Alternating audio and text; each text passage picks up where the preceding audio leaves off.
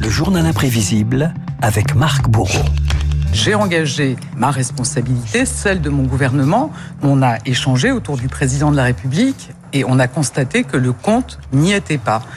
Marc Elisabeth Borne, la première ministre, hier soir après l'activation de l'article 49.3, le passage en force pour la réforme des retraites à l'Assemblée nationale, l'épilogue d'un incroyable marathon sur lequel vous revenez ce matin dans votre journal imprévisible. Oui, ce 16 mars 2023, Renault restera dans l'histoire de la Ve République déjà comme le, la journée des superlatifs. L'ensemble de nos équipes est mobilisé pour vous faire vivre cette journée clé du quinquennat d'Emmanuel Macron. C'est une journée politique à grande tension et à haut risque. C'est la journée de tous les rebondissements. Le jour des capitales, évidemment.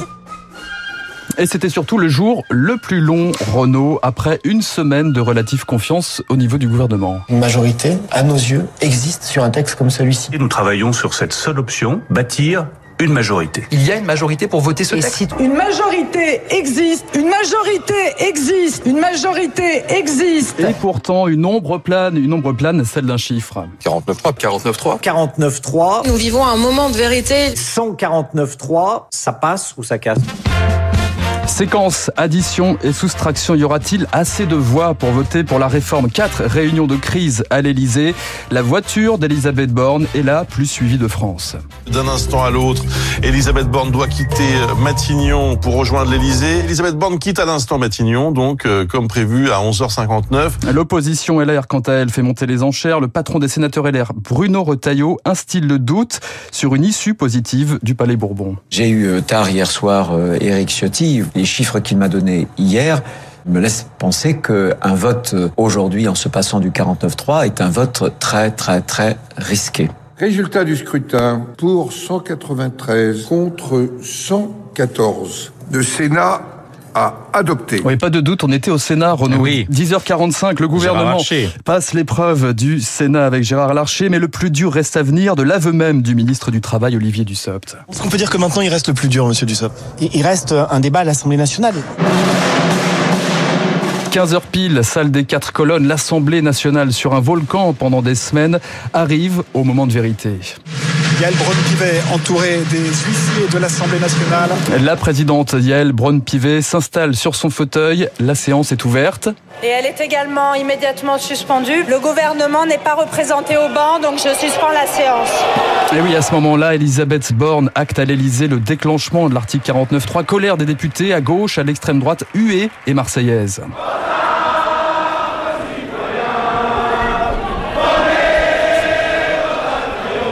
Plusieurs minutes de chaos dans cette ambiance survoltée. La première ministre, à peine audible, rend sa sentence.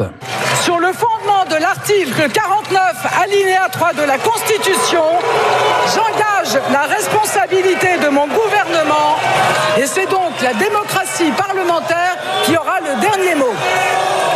Visage crispé, huée, colère, jusque dans la salle des quatre colonnes, Fabien Roussel, Mathilde Panot, Marine Le Pen, Éric Ciotti se succèdent devant la forêt de micro et de caméra. Ce gouvernement, cette première ministre, n'est pas digne euh, de notre démocratie, n'est pas digne de la République. Nous sommes dans un basculement autoritaire. Aujourd'hui commence le premier jour du reste du quinquennat d'Emmanuel Macron, de la fin du quinquennat d'Emmanuel Macron. Par amateurisme, il force la main de l'ensemble de l'Assemblée et même de l'ensemble du peuple français. Cet échec, il est celui d'une méthode qui n'a pas fonctionné. À quelques pas du Palais Bourbon, des centaines de personnes convergent vers la place de la Concorde. Des mouvements également signalés partout dans plusieurs villes de France. À l'issue d'une intersyndicale, Laurent Berger de la CFDT donne rendez-vous dans la rue. C'est un naufrage sur euh, l'opinion qui la rejette. C'est un naufrage sur le compromis politique. Jeudi, c'est euh, un- une mobilisation sociale et une mobilisation démocratique auquel tous les travailleurs et travailleuses de ce pays sont appelés, mais également tous les citoyens. Au même moment, Elisabeth Borne débriefe sur TF1 sans doute l'une des, plus jo- des journées les plus éprouvantes de son passage à Matignon. Vous savez, j'ai été très choquée. Quand vous avez des hurlements, des chants, des cris où on ne s'entend même pas parler, qu'un certain nombre de groupes d'opposition ne respectent pas nos institutions, ils veulent le chaos à l'Assemblée et dans la rue. Et en attendant la rue, jeudi, c'est donc l'Assemblée qui garde la main et notamment cet homme. Cet homme sorti d'un relatif anonymat jusqu'ici. Nous demandons le retrait immédiat de la réforme des retraites et la démission du gouvernement. Sans réponse rapide du président de la République, notre groupe déposera dans les prochaines heures une motion de censure transpartisane. Bertrand Pancher, le président du groupe Liberté, Indépendant, Outre-mer et Territoire, bien décidé à faire flancher le gouvernement grâce au chaos ambiant, coup d'éclat, colère, coup de théâtre, récit d'un 49-3, pas comme les autres. Et maintenant, que vais-je faire de tout ce temps? Que sera ma vie? Ces gens